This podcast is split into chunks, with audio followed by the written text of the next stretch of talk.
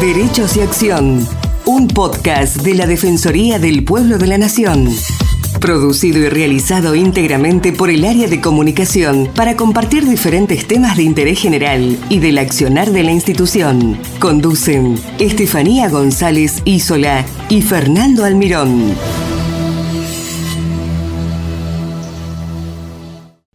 Puntos de Vista es un proyecto que difunde el sistema braille y busca la inclusión social de las personas ciegas. Tres cordobeses impulsan la idea para quienes tienen discapacidad visual puedan realizar sin problemas actividades cotidianas. Buscan que en la provincia haya señalética comercial y menú en los restaurantes de ese sistema. Para hablar sobre este proyecto estamos en comunicación con el periodista Lautaro Peretti, quien es uno de los que está a cargo de esta gran iniciativa. Hola Lautaro, ¿cómo estás? Gracias por estar con nosotros. Hola, ¿qué tal? Muy buenos días a toda la gente de la gente y su defensor. Para mí es un placer y un honor estar acá, así que muchísimas gracias por esta por estos minutos. Mira, Lautaro, bueno, leyendo las noticias encontramos la historia de ustedes, nos pareció muy interesante y queremos que nos cuentes, bueno, en qué consiste el proyecto Punto de Vista y cómo nació esta idea de trabajar desde esta forma. Puntos de Vista es un proyecto de carácter institucional que consiste en hacer llegar a la mayor cantidad de personas el sistema braille, que es el sistema de lectoescritura por el cual las personas ciegas nos alfabetizamos. Este proyecto tiene tres acciones fundamentales que permiten lograr dicho objetivo, que es difundir e incluir el braille. En primer lugar, instalar señaléticas comerciales en locales para brindar información sobre los mismos a personas con discapacidad visual y de esta manera generar estímulos táctiles. Por otro lado, menú braille en locales gastronómicos para brindar información sobre el consumo a personas con discapacidad visual, concretamente ciegas, que son las usuarias del sistema braille. Y también charlas de formación e información sobre braille y discapacidad visual, la cual es brindada a diferentes instituciones. Con respecto al surgimiento de la idea, bueno, esto comenzó en el año 2010 de la mano de Fernando Prato, quien es uno de los que integran este proyecto, que es profesor de personas con discapacidad visual y diseñador gráfico y se encarga de la parte braille del mismo. Y él tuvo la, brillante idea de dejar una huella en lo que respecta a su profesión y mm, pensó un día en qué era bueno respecto a su trabajo, qué era lo que más le gustaba y entonces se le ocurrió la idea de impulsar un proyecto que difunda e incluya el braille a nivel social. Así empezó con algunos objetos como pulseras en braille con el nombre de la persona que quería adquirirla. También luego se sumaron otros objetos más, como calcomanías, prendedores, entre otros. Y en el año 2019 me sumé yo, Lautaro, que soy quien se encarga del área de comunicación y prensa del proyecto, además de ser la persona ciega, que soy quien va encontrando las necesidades y mm, bueno, las va haciendo saber para poder generar esos estímulos táctiles que se necesitan. Y también Ariel Figueroa se sumó en el año 2020, quien eh, se encarga de lo que son las relaciones institucionales del proyecto. Y nosotros tres somos quienes conformamos puntos de vista. Em, Lautaro, ¿cómo, ¿cuáles son los puntos de acción de este proyecto? Bueno, los puntos de acción son, como bien lo comentaba, son tres acciones ¿no? que, que, nosotros llevamos a cabo, que son los objetivos, que bueno, que son, la que, son aquellas que nos permiten cumplir esos objetivos, como lo son las señaléticas, como, como es la, difusión e inclusión del braille, también a través de menú en, locales gastronómicos y lo que tiene que ver con las charlas.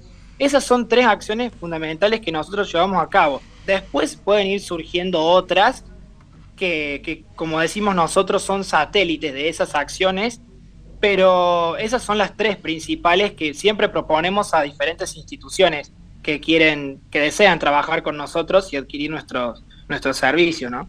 ¿Y cómo, cómo lo implementan a esto? ¿Ustedes hacen campañas? Bueno, me contabas que van a distintas instituciones a dar charlas. ¿Cómo, cómo se coordina todo esto? Eh, ¿Ustedes tienen, eh, no sé, una financiación aparte? ¿Hacen campañas para recolectar dinero? ¿Cómo, cómo, cómo trabajan en esto?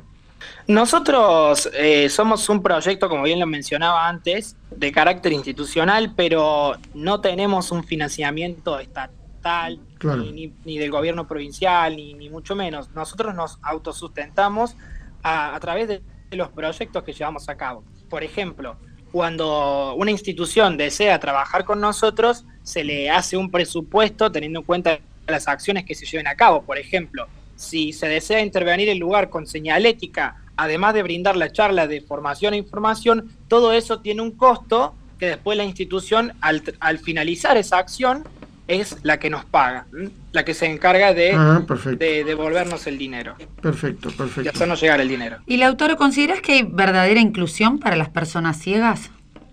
La verdad que mm, en los últimos años, lo que tiene que ver con, con el último tiempo, se ha se ha trabajado muchísimo respecto a la inclusión, no solo de las personas ciegas. Yo voy a responder concretamente lo que me preguntas, pero yo creo que también, y es algo que impulsamos desde el proyecto, el concepto de inclusión es un concepto muy amplio, que abarca no solo a las personas con discapacidad, ya sea visual, ya sea auditiva, motriz, de la que se trate, sino también a, nivel general, ¿no? Porque todos tenemos derecho a ser incluidos a nivel social.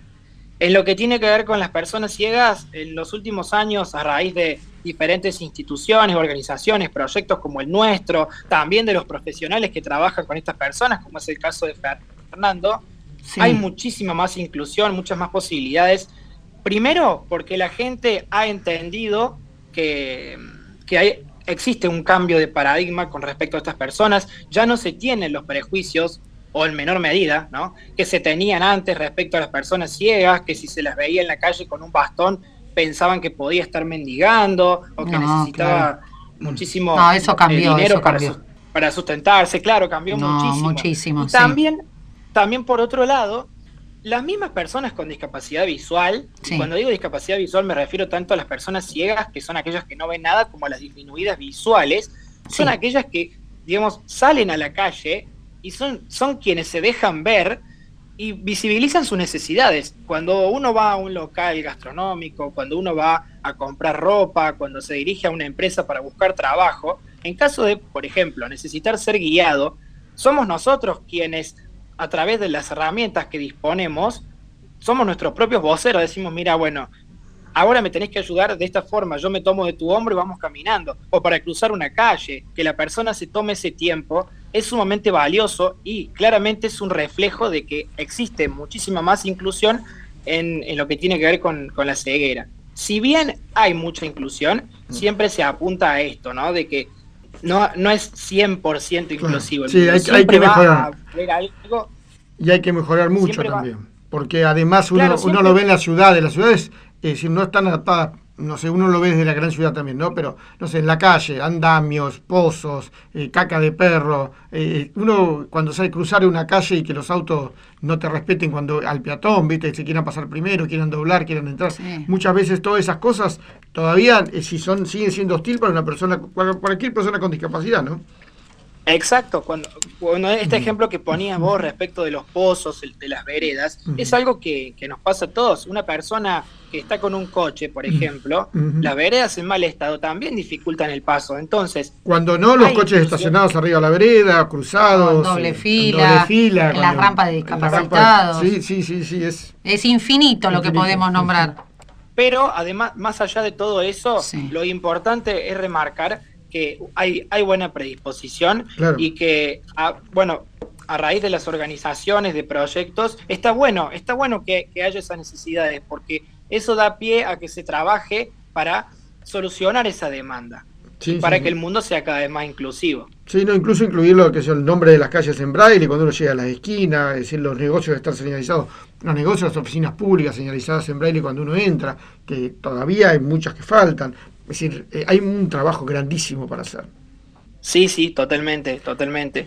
Em, nosotros creemos, trabajamos por tres, tres motivos son los que nos impulsan a trabajar justamente por la inclusión y la difusión del braille. Primero, que fomenta la lectura en, los niños o en, en, todas las personas ciegas, sobre todo en los niños, porque el braille se reduce mucho al ámbito educativo. Como dije recién, al ser un sistema de electroescritura para alfabetizarnos, todos creen que salimos de la escuela y ya no tenemos nada en braille. Entonces la, idea es, esa, ¿no? Que se empiece a trabajar en ese aspecto. También otro motivo es justamente la independencia en la persona con discapacidad visual. Poder llegar a un negocio y saber que, eh, bueno, en, dónde se encuentra este lugar, qué rubro es, cuál es su teléfono. Información importante que permita, que le permita asistir al local. Y también eh, aumenta la autoestima y las ganas de participar a nivel social. Cuando uno ve que un comercio, que un local pensó en vos, un, local gastronómico pensó en vos, da muchas más ganas de asistir. De consumir el lugar, sí, obvio, por supuesto. Y Lautaro, para finalizar, eh, ustedes son de Villa María, provincia de Córdoba. ¿Cómo se puede sumar la gente a este proyecto desde otros lugares? Contanos un poco. ¿Cómo se puede contactar? Bueno, sí, sí, nosotros, el proyecto tiene mm, sede en la ciudad cordobesa de Villa María. Nosotros, a nosotros nos, pueden contactar a través de nuestras redes sociales, nos pueden buscar en Instagram principalmente, allí donde se contactan la mayoría, arroba puntos guion bajo de guion bajo vista guion bajo braille, arroba puntos de vista braille es el Instagram, ahí así nos pueden encontrar. Y ahí nos, bueno, nos, pueden escribir para, para cualquier propuesta que, que tengan en mente dentro de, lo que nosotros podemos llegar a ofrecer, ¿no? Eh, como dije antes, son, son tres acciones fundamentales y nosotros siempre dialogamos con las instituciones para ver qué es lo que quieren, cómo, cómo, y para que también brindar información sobre cómo se puede implementar, ¿no? Porque nosotros siempre decimos, no nos gusta poner braille por poner y ya está, después irnos, sino charlar con la organización, ver qué se puede generar, que además de la señalética se pueda brindar una charla, en fin, todo lo que se pueda hacer dentro de, las posibilidades, la, predisposición la verdad que está asegurada. Así que se contactan por Instagram, puntos de vista braille, allí nos pueden seguir y, escribir y también estar al tanto de todos los proyectos y las iniciativas que llevamos a cabo. Buenísimo, Lautaro, la verdad que un placer y te felicitamos por este gran proyecto a vos y a tus compañeros. Al profesor Fernando también, por supuesto. Exacto. Que es, el organizador. Eh, muchas gracias, Lautaro. No, muchas gracias a ustedes y bueno, un, saludo muy grande para también para toda la gente que, vaya a escuchar este programa, que para nosotros es muy importante, es un honor que, bueno, que se estén fijando ya en lo, que hacemos y que nos permitan los medios de comunicación trabajar bajo la simple premisa que nosotros creemos que es que el braille incluye. Un abrazo grande y saludos para todos. Hasta luego, Lautaro. Muchas gracias por escucharnos. Los esperamos en una nueva emisión de Derechos y Acción.